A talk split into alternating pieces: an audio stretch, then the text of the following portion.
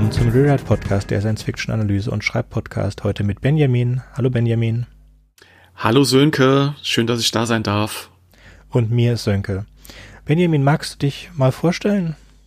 Ja, sehr gerne. Mein Name ist Benjamin Spang. Ich bin ein verlagsunabhängiger Fantasy-Autor aus dem Saarland.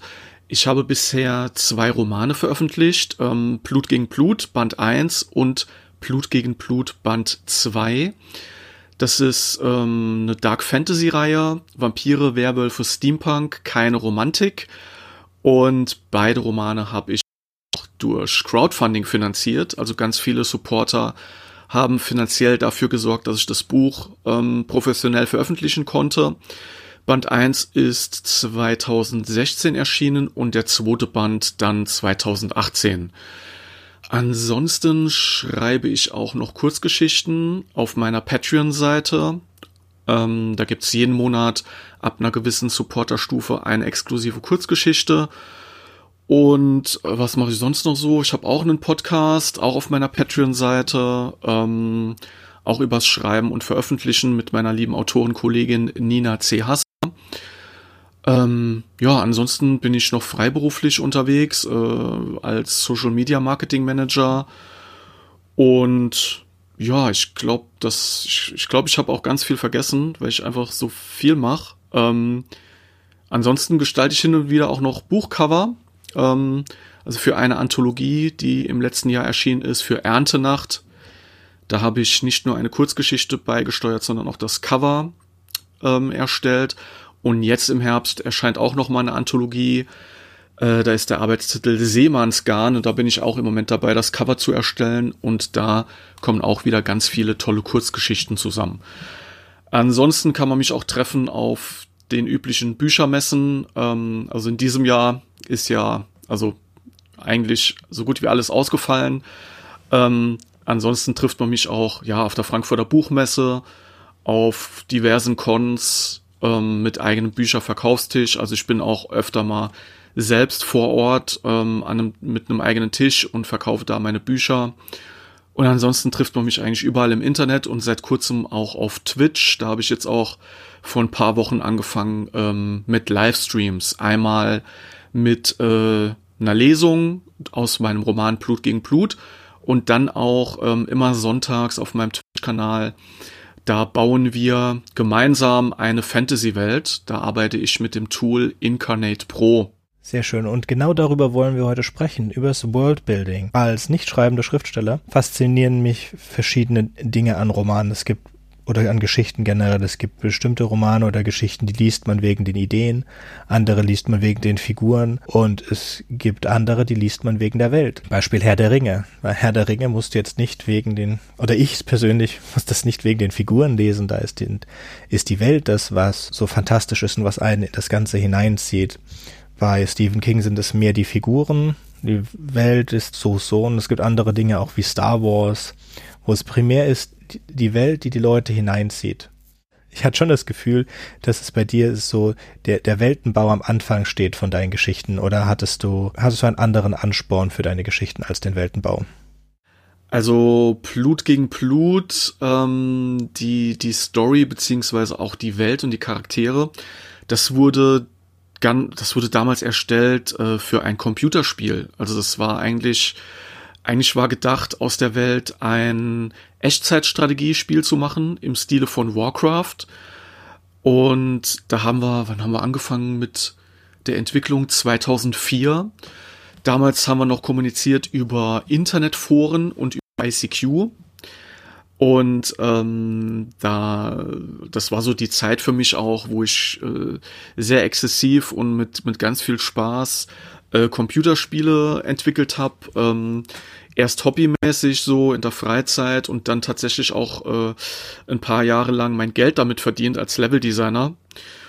Und da war dann der zündende Gedanke ähm, der Film Underworld mit Kate Beckinsale. Der ist 2003 in Deutschland in die Kinos gekommen und da hatte ich die Idee, irgendwas Cooles zu machen mit Vampiren und Werwölfen.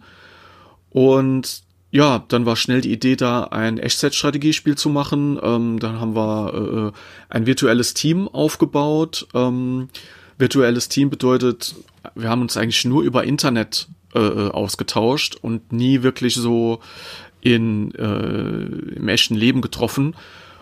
Und dann haben wir von 2004 bis 2012 an diesem Computerspiel gearbeitet. Ich habe da, also ich hatte damals sogar äh, äh, überhaupt nichts mit der Story zu tun. Ja, also ich war da zwar so ein bisschen mit involviert, aber äh, das war tatsächlich damals Job von zwei anderen, da eine coole Story sich auszudenken. Und ich war halt so Projektleiter, Game Designer. Und ich habe unter anderem auch mitgearbeitet an der Welt ähm, von diesem Computerspiel und auch an, mit äh, gearbeitet an den Charakteren. Und ja, also damals sind halt ganz viele Design-Dokumente erstellt worden. Das waren einfache Word-Dokumente mit ähm, Zeichnungen. Also wenn wir etwas damals hatten, dann waren es krass gute Zeichner, die da super viel Output hatten und auch super gute Artworks gebastelt haben. Ähm, also da kann ich heute noch äh, Bilder benutzen, äh, wenn ich heute irgendwie Werbung machen möchte für meine Bücher. Und ja, also die Zeichner haben quasi so der, der Welt ähm, so ein bisschen Leben eingehaucht. Ähm, während wir halt mit, mit Wörtern versucht haben, das alles zu beschreiben in diesem Design-Dokument, Zeichner das dann halt visuell umgesetzt und quasi das sichtbar gemacht, was wir uns da ausgedacht haben. Und ähm, ja, also da hatten wir auch ganz viel Spaß, uns da verschiedenste Dinge zu überlegen. Und ähm, die Welt war da tatsächlich auch sehr wichtig. Also das war, ähm, ich würde mal sagen, so 50-50, äh, zur Hälfte Charaktere, zur Hälfte Welt was damals so im, im Fokus stand. Ähm, also ich kann da jetzt nicht sagen, dass da primär die Charaktere wichtig waren oder nur die Welt. Das war wirklich so ein bisschen, ja, gespalten. Und ähm, ja, da haben wir uns äh, jahrelang halt Gedanken gemacht ähm, um diese um diese Welt und auch um die Charaktere und natürlich auch um die Story von dem Spiel, was da so alles passiert. Und 2012 ist das halt leider alles im Sande verlaufen. Ähm, das war halt, ja, war ein virtuelles Team, ähm, ganz viele Leute, die da dabei waren und alle ihre Freizeit da reingesteckt haben.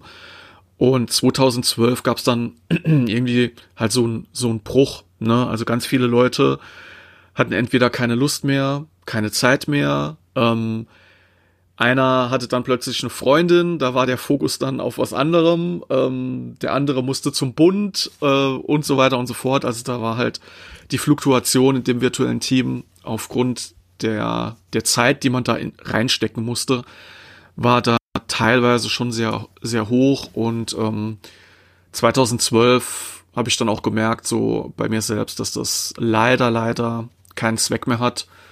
Und dann gab es bei mir auch privat so einen Bruch mit der Spielebranche. Ähm, also mein Job in der Spielebranche, äh, das war dann, ich glaube 2000, ja 2012 war das, dass ich zwar arbeitslos wurde, weil ähm, die Spielefirma in die Insolvenz ging.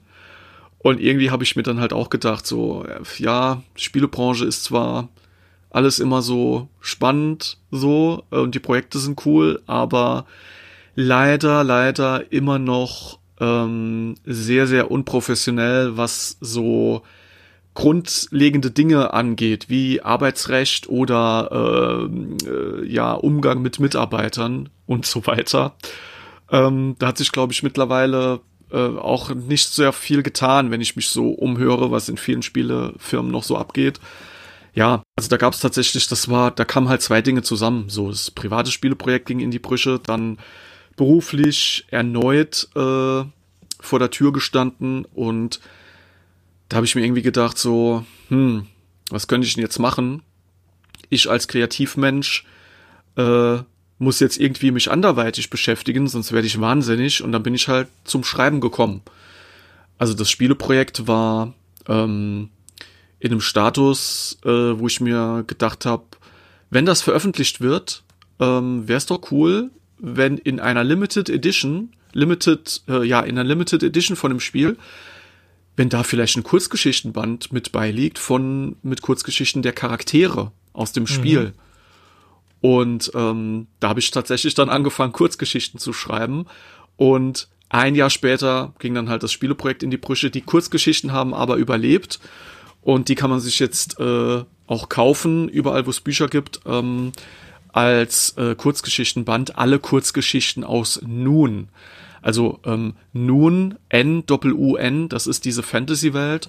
Und die Kurzgeschichten spielen halt ja in dieser Welt und auch dann mit Charakteren, die auch in Blut gegen Blut ähm, auftauchen. Ihr hattet also keine Story-Idee am Anfang für das Spiel, sondern ihr hattet eine Idee für die Welt und für die Charaktere und wolltet das erstmal aufbauen als Sandbox und dann eine Kampagne oder verschiedene Kampagnen darin machen, weil es sollte ja ein Echtzeitstrategiespiel werden.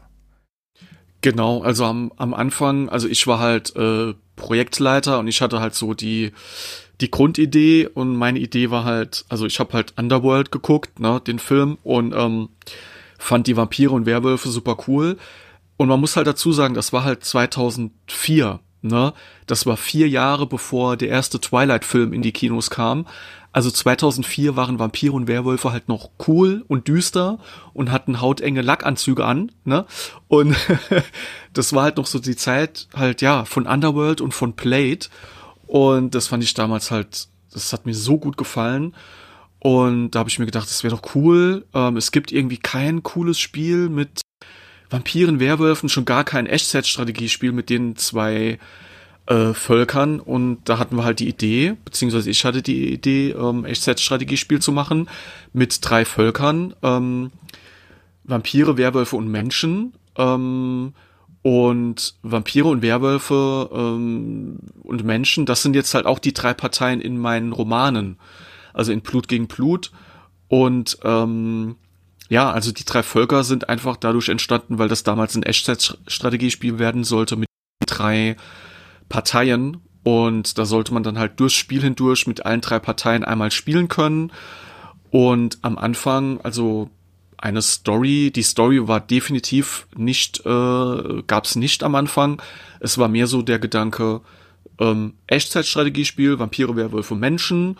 Und dann gucken wir mal, was wir da storymäßig ähm, da drauf bauen können, was da Sinn ergibt. Zumal ja auch die Hauptfigur, die man selber steuert, also man, ähnlich wie in Warcraft 3, hat man dann halt auch einen Hauptcharakter, mit dem man dann durch alle drei Parteien einmal durchgeht. Also man fängt dann an als bei den Menschen, ähm, dann spielt man mit den Werwölfen und am Ende mit den Vampiren, so dass man auch Abwechslung drin hat äh, für den Spieler. Und das war so der Kern der, der Sache. Und dann haben wir einfach geguckt, äh, geguckt, okay, wie wie können wir das noch in eine Story oder wie können wir da die Story draufbauen, damit das auch Sinn ergibt. Ja, warum jetzt der Hauptcharakter von den Menschen zu den Werwölfen kommt und dann zu den Vampiren. Bei Romanen macht man das ja eigentlich andersrum, dass man irgendwie mit einem, einer Plot-Idee oder einer Prämisse anfängt und nachdem man die ausgearbeitet hat, sich dann die Figuren und als letztes die Welt ausdenkt. Natürlich kann, machen das verschiedene Autoren verschieden. Ja, wenn man so ganz die klassischen äh, kreativ äh, Schreibratgeber ansieht, dann machen die das so. Also du hast die Plot-Idee, dann machst du die Charaktere, die diesen Plot äh, durchlaufen müssen und dann baust du die Welt. Ja, es ist, diese Ratgeber werden ja nicht nur für Fantasy und Science Fiction Bücher geschrieben, sondern generell für alle Arten von Büchern und in denen ist die Welt ja meistens bekannt, wenn es nicht Fantasy oder Science Fiction ist, weil das ist unsere. In Historiendramen ist es klar, es ist die Vergangenheit. So, für Fantasy ist das ein bisschen anders. Da gibt es auch diese Tools, wie du schon vorgestellt hast, diesen World Editor und, und andere Sachen. Äh, für deine Bücher hast du dann, du hattest ja die Welt schon im Hintergrund und dann hast du dir für die Bücher eine, eine Story ausgedacht oder sind das nur wirklich einzelne Geschichten, das heißt, ich könnte jetzt jedes, ich könnte, äh, das ist jetzt keine Reihe von Büchern, die aufeinander aufbauen, sondern es sind einzelne Werke, die in dieser Welt spielen. Ähm, also Blut gegen Blut ist schon eine Reihe. Also Band 1 äh, beziehungsweise Band 2 baut auf Band 1 auf. Äh, und Blut, bei Blut gegen Blut, ähm, das spielt halt in dieser düsteren Fantasy-Welt nun. Und da war es so, da habe ich tatsächlich mit den Charakteren begonnen. Also die Welt, die gab es ja quasi schon, die wurde ja schon gebaut in der Zeit, als wir da das Computerspiel erschaffen haben. Und den Hauptcharakter aus dem Spiel, mit dem habe ich mir dann quasi eine Story überlegt. Ähm, also ich habe tatsächlich auch nicht die Story genommen, die schon für das Computerspiel geschrieben wurde, sondern habe mir halt den Hauptcharakter genommen ähm, und mir überlegt, okay, wie könnte äh, der Hauptcharakter durch diese in dieser Welt überleben, beziehungsweise was könnte da Spannendes passieren, halt auch mit den Völkern, äh, Vampire und Werwölfe, zumal bei uns, äh, beziehungsweise bei mir in dem, in, in der Fantasy-Welt sind Vampire und Werwölfe ja auch keine Einzelprobleme, so wie in vielen anderen Stories. Da gibt's ein Vampir oder ein Werwolf, den man dann bekämpfen muss. Ähm, bei mir sind Vampire und Werwölfe komplett eigenständige Völker mit eigener Kultur, eigener Religion.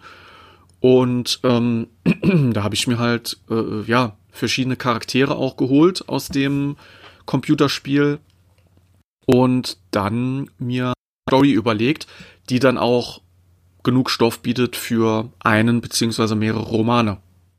Dann sind die aber total überpowered gegen, gegenüber den Menschen. Also du hast Menschen, Werwölfe, Vampire.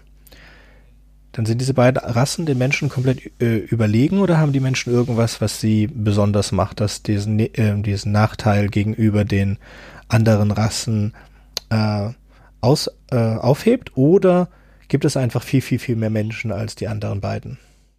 Also bei mir ist es auch so, die drei Völker haben auch unterschiedliche Settings. Ähm, die Vampire zum Beispiel, das ist düsteres, düsteres Volk mit düsterer Magie. Die Werwölfe, das ist ähm, eher so ein naturverbundenes Volk, kann man sich vorstellen, so in Richtung Indianervolk, das in einem Dschungel lebt. Und die Menschen, die sind im Steampunk-Setting. Das bedeutet, die haben halt den Vorteil der Technik. Ähm, die haben zum Beispiel, ja, benutzen Dampfkraft, haben ähm, Scheinwerfer, große, riesige Scheinwerfer, wo sie ihre Gebiete damit ableuchten und wenn zum Beispiel Vampire oder Werwölfe in dieses Licht kommen, dann gehen sie, äh, fangen sie Feuer, ja, also so wie man es halt kennt in Vampirfilmen, wenn ein Vampir in der, in der Sonne äh, ist, dass er dann in Flammen aufgeht. Ähm, also die, die Menschen haben den Vorteil der Technik, dass sie sich damit ganz viel, durch ganz viele coole Steampunk-Gadgets zur Wehr setzen können gegen Vampire und Werwölfe. Ähm, ja, also ich, das, das ist quasi noch pro Volk noch mal quasi so ein eigenes kleines Universum innerhalb dieser Völker, wo auch noch mal quasi so Mini-Worldbuilding ähm, drinsteckt pro Volk. So wie funktionieren nur für mein Verständnis, also die Vampire, äh, ist es, sind sie ansteckend, wie, sind Vampire und Werwölfe ansteckend, wie in, in, in den klassischen äh, Romanen, oder sind, äh, pflanzen die sich untereinander fort? Und wenn die sich unter, untereinander fortpflanzen können, gibt es dann Mischungen zwischen den dreien. Bisher war es immer so, äh, habe ich das auch so geschrieben, beziehungsweise stand das auch in den Designdokumenten. Ähm, Vampire können sich untereinander fortpflanzen, also es gibt gebürtige Vampire und auch gebürtige Werwölfe. Es gibt aber auch, ähm, also es ist aber auch möglich, dass Vampire und Werwölfe wenn äh, ein Mensch von einem der beiden gebissen wird, dass er sich dann auch verwandelt. Und wenn ein Mensch von einem Vampir und einem Werwolf gebissen wird? Oh, da fragst du mich jetzt was. Ähm, das habe ich tatsächlich irgendwo mal festgehalten. Das war jetzt aber für die Romane bisher nie so ähm, relevant. Okay, ähm, die Vampire und Werwölfe brauchen die Menschen als Nahrung? Ja, also deshalb gibt's auch die Kriege. Ähm, das wird, ist auch thematisiert im ersten Band und auch im zweiten Band, ähm, dass Vampire halt immer wieder die Menschen überfallen ähm, und es deshalb dann auch ja zu zu Konflikten kommt, was ja auch im Roman beziehungsweise generell in Geschichten, wenn man Geschichten schreibt, auch sehr, sehr gut ist, beziehungsweise äh, was man einfach braucht, ähm, Konflikt. Und genau, also Vampire brauchen auf jeden Fall Menschenblut und sie haben sich da auch schon, ähm, ja, also sie sind auf dem Weg, dass sie da unabhängiger werden, indem sie Menschen snappen und ähm, gefangen halten und quasi wie äh, wie Vieh halten und ähm, dann ihnen das Blut abnehmen, um weiter existieren zu können. Mhm. Und die Werwölfe können sich von Tieren im Wald ernähren oder vegetarisch. Genau, also die, die, die Werwölfe sind äh, ja wie so ein Indianervolk, gehen auf die Jagd, ähm, sind auch sehr naturverbunden, also die, sie verbrauchen auch wirklich nur oder fressen auch wirklich nur oder anders gesagt töten nur Tiere, die sie auch wirklich dann fressen. Ähm, genau, also die Werwölfe sind da ein bisschen unabhängiger, ähm, aber die Werwölfe haben halt den Hass auf die Menschen, weil die Menschen die Umwelt vernichten und zerstören mit ihrer Technik, äh, mit ihrer Dampfkraft, mit dem Dreck, äh, den sie in die Luft blasen und dadurch, dass sie halt immer weiter äh, Wälder abholzen. Ähm, ja, also da gibt's dann halt deswegen Spannung zwischen den beiden Völkern. Mhm. Ja, okay. Es muss aber mehr Menschen geben, wenn die Menschen Opfer sein können von Vampiren und Werwölfen, dann muss es viel mehr Menschen geben als von den anderen beiden, damit sie über ihre Überlegenheit behalten können. Ja, auf jeden Fall. Also äh, wie es halt so ist, die die Menschheit pflanzt sich sehr schnell fort und ähm, ja, also da ist das Verhältnis äh, sehr viel höher, also sehr, sehr, sehr viel Menschen, äh, sehr viel mehr Menschen als Vampire und Werwölfe. Genau. Ähm, Magie hast du ausgeklammert. Nehme ich an, wenn Steampunk. Magie hast du keine, wenn es Steampunk gibt. Also Magie ist etwas, was die Menschheit aus religiösen Gründen komplett verachtet, ähm, weil das für sie quasi Gotteslästerung ist. Und Magie das, also Magie wird nur benutzt von den Vampiren und auch so ein bisschen von den Werwölfen. Bei den Werwölfen ist das so schamanistische Naturmagie und bei den Vampiren, ja, ist das äh, Blutmagie, klassische Blutmagie. Ähm, und da gab's auch einmal, also in der in der Zeitrechnung in meiner Welt, gab's auch mal eine Zeit, ähm, wo es verschiedene Clans gab und unter diesen Clans gab's dann auch äh, verschiedene Magierichtungen. Ähm, äh, und da gab es dann halt auch irgendwann Konflikte, gab es einen Bürgerkrieg bei den Vampiren und seit diesem Bürgerkrieg herrscht nur noch die Vampirkönigin Eliska, die ist jetzt an der Macht quasi, die alleinige Herrscherin bei den Vampiren und sie hat Blutmagie komplett verboten und ähm, äh, war auch äh, mit ihrem Clan dann auf der Jagd nach den Blutmagiern, weil ähm, sie da die Information bekommen hat, dass ein Blutmagier äh, ihre Mutter getötet hat. Und einen dieser Blutmagier hat sie auch verschont. Der ist seitdem, äh, also das wird auch im ersten Band von Blut gegen Blut, ist das ein Thema. Dieser Blutmagier, ähm, den hat sie verschont. Im Gegenzug dafür muss er aber eine Stadt im Norden ähm, vor den Werwölfen schützen. Also er wurde quasi so, so in so eine Art Exil geschickt ähm, und ist jetzt da quasi äh, in der Stadt gefangen, mehr oder weniger. Er muss in der Stadt bleiben und dafür sorgen, dass die Werwölfe diese Stadt nicht einnehmen. Mich erinnert das Ganze ein bisschen oder ziemlich stark an Legacy of Kane. Die beiden Blutomen, also das eine, das erste Spiel ist Blutomen Legacy of Kane und das andere ist Soul Reaper Legacy of Kane. Kennst du die Spiele? Mhm. Ja, ähm, kann ich mich grob dran erinnern, habe ich selber nie gespielt, aber ich weiß, dass, dass es die Spiele gibt, sagen wir es mal so. Schon mal gehört und auch schon mal ein paar Screenshots gesehen. Okay, wollen wir dann mal versuchen, eine Welt selber zu designen? Wie würden wir damit anfangen? Okay, gerne, cool.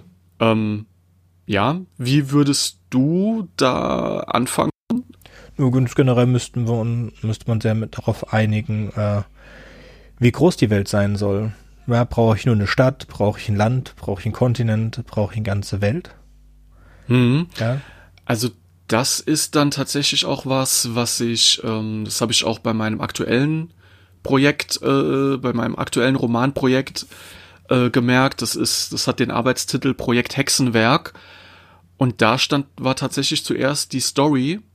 Und dann habe ich gemerkt, okay, ähm, ich brauche ja auch noch eine Welt dafür. Und da war es tatsächlich, da war der Ansatz komplett anders. Da war tatsächlich zuerst Charaktere und Story und jetzt muss ich darauf eine Welt packen. Und habe ich tatsächlich angefangen, erstmal mit dem Dorf, in, de, in dem das alles anfängt. Weil du halt gerade gesagt hast, ob wir nur eine Stadt brauchen.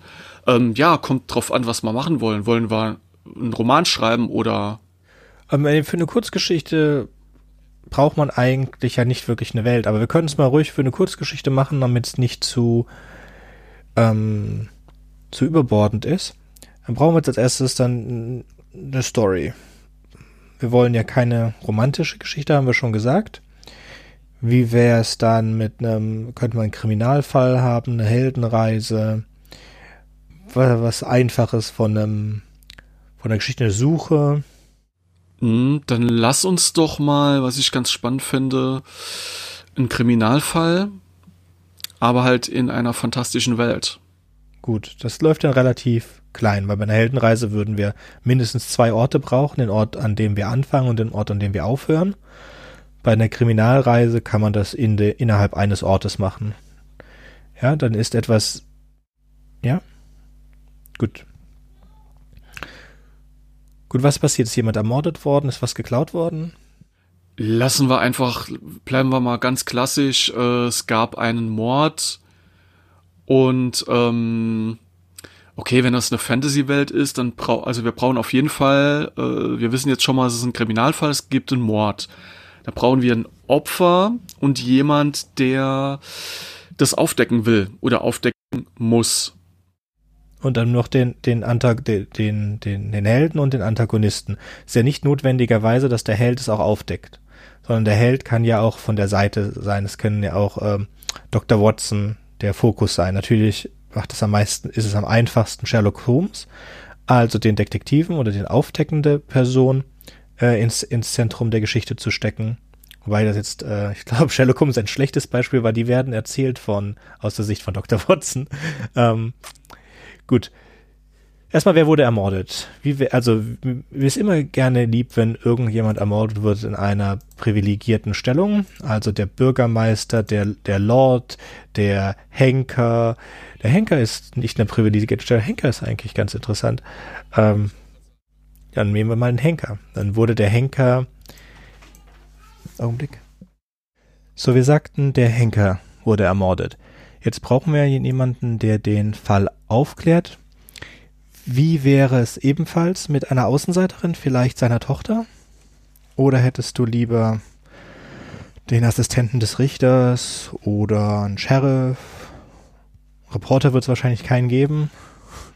Ja, also wenn wir in, im Fantasy-Setting bleiben, ähm, wobei ich fast schon sagen würde, also wenn der, wenn der Henker tot ist, da gibt's ja so viele also es gibt ja so viele Leute, die den Henker erstmal auf dem Kieker haben, weil der Henker, dem sein Beruf ist es halt, Leute zu töten. Und Leute haben notgedrungen halt Familie und Freunde. Ähm, also da könnte man sogar fast schon einen Roman draus machen. Ähm, aber wenn wir mal bei der, bei der Kurzgeschichte bleiben, können wir auch einfach eine Bauerstochter nehmen. Ähm, oder irgendjemanden, von dem man es halt so gar nicht erwarten würde. Das wäre halt vielleicht ganz spannend, wobei, ja. Da müssen wir jetzt auch ein bisschen in das Setting. Also ein Henker, das könnte ein Dorf mit 5000, also meine 1000, 1000 Leute werden schon wahrscheinlich einen Henker haben müssen. Es ist ja auch noch eine Frage, was sind die anderen Aufgaben des Henkers traditionell? Hat man ja in, in bei uns in Henker alle Aufgaben gegeben, die man nicht ähm, nicht selber erledigen wollte. Das war sowas wie die niedrigste Kaste im in europäischen Mittelalter. Jetzt müssen wir das ja nicht so machen. Wir könnten den Henkerberuf ja auch zu etwas äh, fast Noblen machen in einer in einer größeren Stadt, wo halt viel Leute getötet werden müssen. Dann könnten oder wir könnten auch sagen, dass es ja einen Grund gibt, dass er irgendwas gemacht hat. Zum Beispiel ähm, könnten die Leichen verschwunden worden sein oder miss, äh, miss, ähm, äh, ihnen Körperteile entnommen worden sein und so weiter und die wurden vielleicht verkauft und vielleicht ist das ein, ein Problem gewesen. Ähm, das, es könnte auch ein Motiv sein. Jetzt auch die, die Frage, vielleicht erwartet die Religion in unserer Geschichte, dass die Körper unversehrt verbrannt werden müssen oder irgend sowas in der Art. Und auf der anderen Seite gibt es vielleicht einen Alchemisten, der Körperteile braucht für irgendetwas. Aber als erstes bräuchten wir wirklich die, die Größe. Ist es, ähm, ist es ein Dorf mit einem Grafen oder so, der auf, auf einem äh, äh, auf einer Burg auf dem Hügel wohnt oder ist es, haben wir den Bürgermeister und ist es so dörflich oder gehen wir schon eher in, in Richtung einer Stadt von bis zu 10.000 Menschen? Da würde ich sagen, das war, also das ist jetzt, das ist jetzt glaube ich echt Geschmackssache, weil wir machen das jetzt nur für jetzt gerade. Wir, wir, zeigen ja nur, wie man eine Welt baut. Wir zeigen Fragen, die man sich stellen muss, damit man diese Sachen runterschreiben bzw. in einem Tool malen kann, damit man weiß, auf was man zu achten hat. Ja, natürlich sind die Zuhörer gerichtet, ihr müsst euch das alles aufschreiben. ich schreibe tatsächlich auch gerade mit. ähm, da würde ich sagen, machen wir das Ganze mal in einem Dorf. Ähm, und es gibt auch einen Friedhof in diesem Dorf. Und dann lass uns das doch so machen, dass der Henker da was, sowas ist wie so eine Art ähm, äh, das können wir auch machen. Ich habe jetzt eher gedacht an, ähm, dass der Henker sowas ist wie ein Superstar, wie so, wie so, wie so eine Art Wrestler, weil er halt auch so eine, eine hat ja auch eine Maske auf, dass man ihn nicht erkennt. Ja. Ähm, und dann muss ähm, irgendjemand halt vielleicht auch die, die, die wahre Identität des Henkers äh, erfahren haben, um ihn dann umbringen zu können. Unentdeckt. Ah, ja, ich fände es cooler, wenn der Henker in, als Henker ermordet worden wäre und dann rauskommt, wer es ist. Und das ist jemand, mit dem man total nicht gerechnet hätte, sodass du weißt, sodass du denkst am Anfang, der Mörder wollte den Henker töten, weil der wegen Dinge, die der Henker tut, aber eigentlich wusste derjenige, dass der Henker zum Beispiel der Bäcker ist und wollte den Bäcker wegen was töten, was der Bäcker getan hat. Das klingt sehr cool. Gut. Müssen wir uns entscheiden, welchen, welchen nicht so speziellen Beruf der Henker, also aus irgendeinem Grund in dieser Welt, äh, da, da könnten wir irgendwelche Nachtwesen dazu nehmen, wie Vampire, Werwölfe, die müssen dann vom Henker wohl getötet werden und das ist auch eine Aufgabe des Henkers, weil die sind, werden verurteilt oder Hexen, ja, und die muss der Henker töten und deswegen muss er, muss er inkognito sein, damit diese bösen Wesen nicht versuchen, seine Familie zu töten. Also das das, ich denke, das haben wir schon. Wir müssen dieses, wir wollen ihn ja als Superhelden haben, also muss das, was er tut, nicht primär sein, äh, Dorfbewohner zu töten, sondern er tötet irgendwas anderes. Das können wir uns doch gleich darauf einigen, was das sein wird. Aber Werwölfe, Vampire passen da ziemlich gut. Also ich würde fast sagen Hexen. Also ich fände, genau, dass er Hexen tötet. Ähm das macht Sinn. Männliche und weibliche Hexen, ja. Wir wollen da nicht, also es gibt auch Männer, die Hexen sein können. Hexer und Hexen. Okay, Hexer und Hexen tötet. Ähm, deswegen muss er maskiert sein, damit seine Familie nicht in Gefahr kommt. Jetzt ist er ermordet worden mit Maske. So, und was ist sein alltäglicher Beruf? Ich bin ja für irgendwas wie, wie, wie Bäcker, Lehrmeister, Metzger, irgendwas. Ich find's, ich fände super witzig, wenn wir als echten Beruf irgendwas komplett Konträres nehmen. Also als Henker, als Henker ist er ja dafür zuständig, dass Wesen ähm, äh, getötet werden, also er tötet und wenn er dann als echt, als wahren Beruf in Anführungszeichen irgendwas nimmt, irgendwas hat vielleicht ähm, Art, Heiler, genau, Arzt, Heiler, Tierarzt, irgendwie sowas. Ja, bei Tierarzt dann sind wir gleich wieder bei Pharma. Mm, okay. Ja, ich, nein, ich möchte nicht, ich möchte halt auch nicht zu, ähm, also diese, diese ganzen Berufe wie Müller, Bäcker, äh, Metzger, das sind halt sehr wichtige Berufe. Und wenn, wir können ihm auch Pharma, dann hätten wir ein, ein größeres Potenzial da für einen, für den Grund. für den internen Grund in der Gemeinschaft ihn zu töten. Natürlich könnte auch ein Farmer sein, das einfach hat irgendwas mit der Farmers, mit, mit der, er könnte ein Farmer sein und hatte was mit dem, mit dem Nachbarfarmer, weil die sind beide äh, closet homosexuell oder closet bisexuell. Ja, und das wäre schon extrem, was ja auch extrem lustig. ja. Das könnte man machen, nur was, was einfacheres mit, er könnte Metzger sein und dann könnte man irgendwelche, dann könnte man wie ein Sweeney Todd, wo es, äh, Sweeney Todd ist ein, ein, ein, Musical mit einem Barbier, der seine, seine Kundschaft tötet und dann in Pies verarbeitet wird. Und es könnte dann diese, diese Idee kommen, dass es ja sein könnte, dass der, dass, ähm, der Metzger so etwas gemacht hat und das tut einen auf die falsche Fährte locken.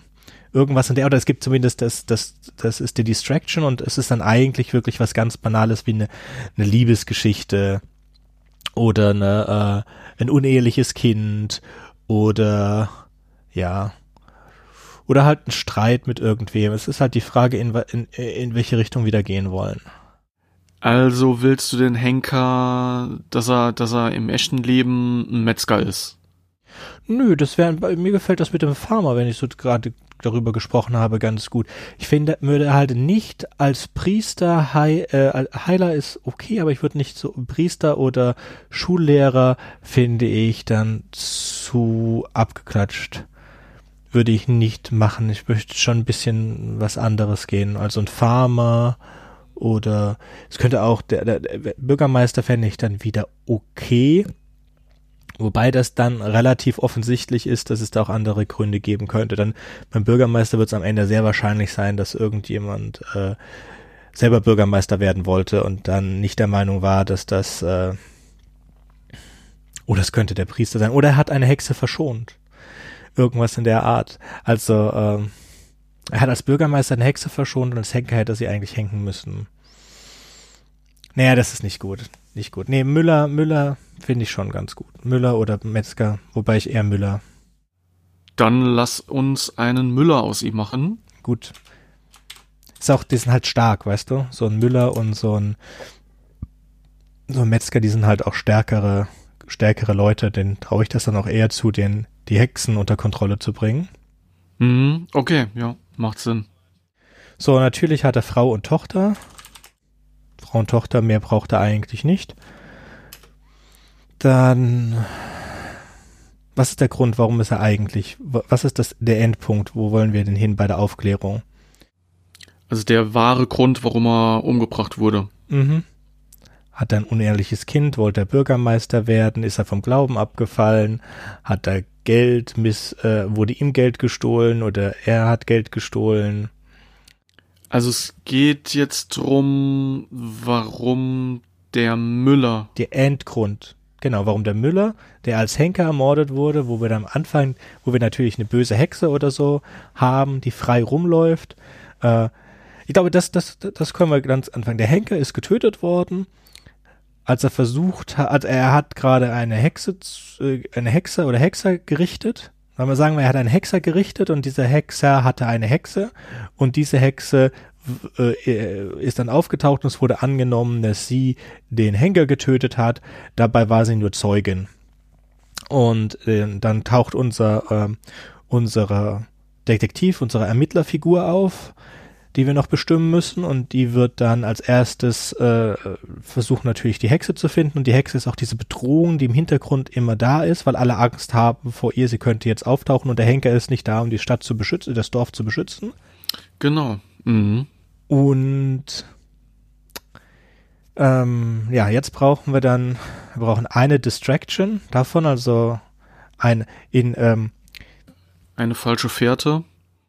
Ja, es gibt, also wir hatten eine, das werde ich ja auch verlinken, eine, eine Episode über kreatives Schreiben schon. Da haben wir verschiedene Aktstrukturen, die du machen kannst. Du kannst also, kannst eine, mehrere Wendungen oder Kniffe. Im Moment ist relativ beliebt diese sieben Punkt äh, diese sieben Punkt äh, System, bei denen hast du zwei Wendungen, du hast zwei Wendungen und zwei Kniffe. Jetzt ist eine Kurzgeschichte, ist zu viel für zwei Wendungen und zwei Kniffe, aber ich hätte gern eine Wendung, einen Kniff drin. Okay. Also Antagonistin wäre dann quasi diese, die Hexe. Mhm. die Hexe erstmal. Und sie ist es aber nicht. Und dann der, der richtige Antagonist, das äh, muss dann rauskommen und dann kommt dann auch gegen kurz gegen Ende dann, was wir immer, was wir anteasern müssen. Also es muss irgendwo ziemlich am Anfang muss die, muss die oder der ähm, ermittelnde Person oder Figur, die ermittelnde Figur muss schon gleich am Anfang einen Hinweis haben und diesen Hinweis aber dann erst am Ende erkennen, was eigentlich der Grund ist. Es muss also relativ offensichtlich sein, aber wir verdecken halt das durch diese, äh, diese mehr offensichtliche Gefahr der Hexe. Mm, verstehe, genau. Ähm, so, dann brauchen wir auch einen wahren Mörder oder eine wahre Mörderin mit einem Motiv. Äh, seine Frau? Das wäre irgendwie eine Idee. Ähm, müssen wir uns auch überlegen, wie er getötet wurde. Ja, ja, genau. Wie hat die das dann angestellt? Also, es muss irgendwie so aussehen, als ob es die Hexe gewesen sein könnte. Mm, dann würde ich fast sagen Gift. Und dass seine Frau, also seine Frau hat ihn umgebracht mit einem Gift. Mhm. Langsam wirkendes Gift. Genau. Und ähm, dann hat sie vielleicht auch noch irgendwelche Hexensymbole mit seinem Blut ähm, auf seinen Körper gemalt. Oder irgendwas, um halt von sich abzulenken und ganz klar auf die Hexen zu schieben. Beziehungsweise, wenn sie mit Gift tötet, gibt's ja eigentlich kein Blut. Beziehungsweise, ja, sie kann ja auch mit einem Dolch, ja. Nö, sie kann es ja trotz, es kann ja trotzdem ähm, passieren. Das muss als, das Gift muss aussehen, als sei es auch die Wirkung eines Zauberspruches. Ja, also es ist irgendein Gift, ein, ein, ein langsam wirkendes Gift, das ihn verrückt macht. Und das ist dann ein Verrücktheitszauberspruch. Und dann hat er sich in seine eigene Axt gestürzt oder so, sowas. ja, geil. Und da, also, die, er, er, er hängt, er hängt gerade den, also er hat ihn gerade geköpft und die Hexe taucht auf und, und dann fängt er an und stürzt sich in seine eigene Axt. So, das war aber ein langsam wirkendes Gift, das er am Frühstück in seinem, bei seinem Frühstück bekommen hat. Mhm.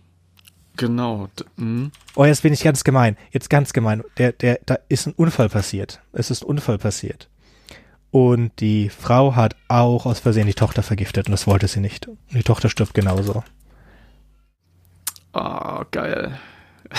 Sehr gut. So, und dann wissen wir, dann, dann ist ja ganz klar, das ist die Hexe, die hat jetzt gegen die ganze Familie was.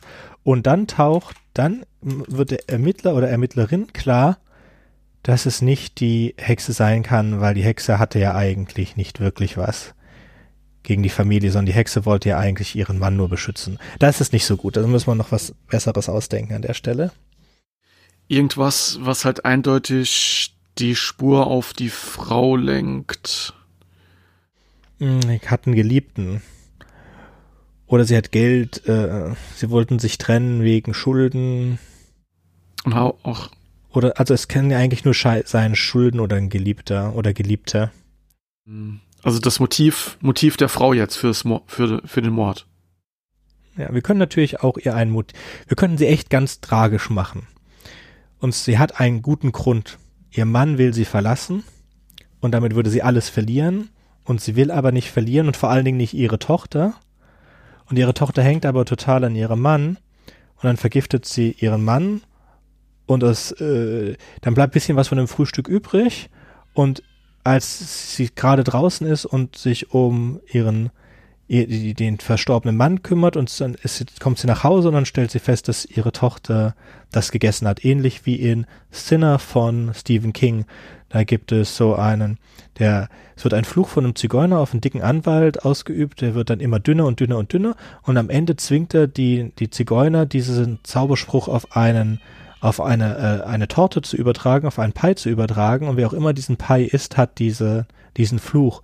Und als er dann am Morgen aufwacht, hat seine Tochter von dem Pie gegessen und dann setzt er sich mit ihr an den Tisch und isst den Pie. Und ich weiß nicht, ob ich das Ende mir gerade selber ausgedacht habe, aber so muss das enden. ja. ja, es kann genauso. Machen wir einen Pie. Er hat einen Pie vergiftet. Die Frau hat, Frau hat ein, weil die Frau ist auch eine Hexe. Die Frau hat einen, einen äh, Kuchen, nennen wir das, Kuchen vergiftet. Und sie ist auch eine Hexe. Und das ist, das ist auch der, sie ist auch eine Hexe und will weg von ihrem Mann. Sie ist eine geheime Hexe. Sie will quasi das, den Besitz des Mannes dadurch erben. Genau. Genau. Und die, to und die Tochter. Und sie hat Angst, weil ihr Mann ihr auf die Schliche gekommen ist. Genau. Der Henker hat das herausgefunden. Henker hat herausgefunden, dass seine Frau eine Hexe ist. Und er will ihr gar nichts. Er liebt sie immer noch und alles. Und ihm ist das egal. Oh, wir machen das echt schlimm für sie. Sehr gut. Schön gemein. so. Gut, äh, jetzt haben wir unser, unsere Opfer. Jetzt können wir noch mega übertreiben. Also es wird übertreiben, wenn die, äh, wenn das Kind der Hexe, die unter Verdacht steht, die, ähm, die, die, die, die, die, die ermittelnde Person ist. Aber ich würde ehrlich gesagt jetzt, wir haben, wir sind schon mega gemein und ich würde jetzt. Mm, es sind auch schon viele Figuren, finde ich, für eine Kurzgeschichte. Wenn wir da jetzt. Nur wir haben äh, bis jetzt äh, fünf. Hexer, Hexerpaar und die Familie fünf. Wir haben fünf Figuren, wir brauchen noch eine sechste. Mindestens.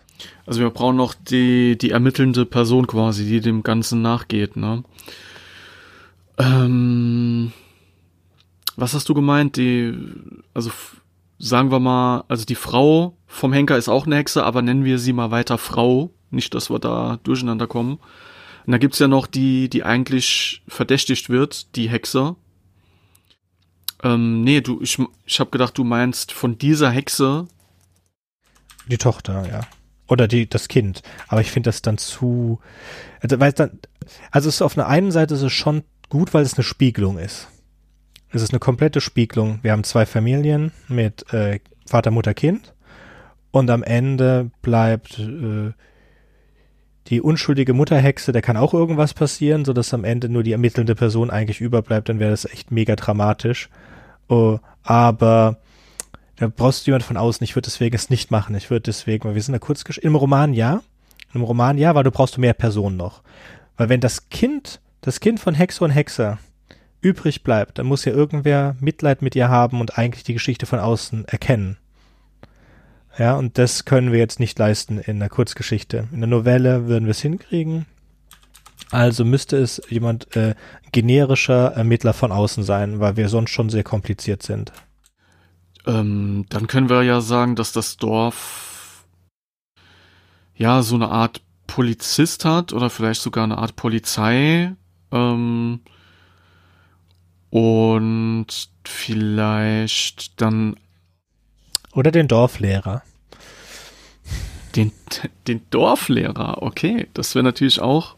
Ja, aber das ja, kann ja eine Person von außen sein. Also wie bei Ichabod Crane in dem Sleepy Hollow Film oder in den, äh, dass der, äh, also der, der Ermittler ist ja oft eine Person von außen, die hinzukommt ja, die dann das Ganze von außen, damit wir auch dieses Fish out of water haben, damit du nämlich dieser Person alles erklären musst, wie alles ist. Und dann fände ich gut, wir machen Dorflehrer oder Lehrerin. Äh, ich bin da geschlechtsunspezifisch. Und der ist gerade gekommen. Machen wir einen Dorflehrer dieses Mal. Mhm. Okay, der Dorflehrer. Und der kennt, genau, genau, richtig, wollte ich auch gerade sagen, beziehungsweise die Familie halt so ein bisschen und vor allem halt die Tochter, weil die geht natürlich, oder ja, die geht in, genau, bei ihm in die Klasse. Ähm, ich denke, das haben wir jetzt. Jetzt könnten wir, also, ist ja nur eine Kurzgeschichte. Ich denke, jeder, der das jetzt hat, könnte das wissen. Jetzt machen wir noch ein bisschen das Dorf. Also, wir haben, ähm, wir haben die Dorfschule. Dann wollten, wir wollen keinen Grafen haben oder so. Also haben wir einen Bürgermeister, Bürgermeisterin. Und wir haben so die Hauptgeschäfte, die man braucht. Den Müller, den Metzger. Ähm, mehr werden wir für eine Kurzgeschichte jetzt auch nicht brauchen, würde ich sagen, an dieser Stelle. Ja, sehe ich auch so definitiv. Das ist schon, das ist schon äh, guter, guter Stoff und auch schon genug. So, Wenn einer unserer Zuhörer, Zuhörerinnen diese Geschichte schreibt, dann garantiere ich, dass wir sie auf Podyssey veröffentlichen werden. Das wäre cool, ja, auf jeden Fall. Dann danke ich, dass du da warst. Sehr, sehr gerne. Hat sehr viel Spaß gemacht. Äh, ich habe mir auch hier tatsächlich äh, fleißig Notizen gemacht und vielleicht schreibe ich da auch eine Story. So. Das wäre sehr cool, dann mhm. würde ich die auf jeden Fall gerne haben wollen. Sehr gerne. Ich guck mal, okay. ich guck mal, was ich zeitlich hinbekomme. Ähm, und dann lasse ich dir auf jeden Fall diese Story zukommen. Ja. Da würde ich mich sehr freuen. Sehr cool. Dann wünsche ich all unseren Zuhörern noch einen schönen Tag und auf Wiederhören. Tschüss. Wartet, ich habe noch was vergessen. Wenn euch unser Podcast gefällt und ihr vielleicht sogar mitmachen möchtet, würden wir uns über Nachrichten von euch freuen.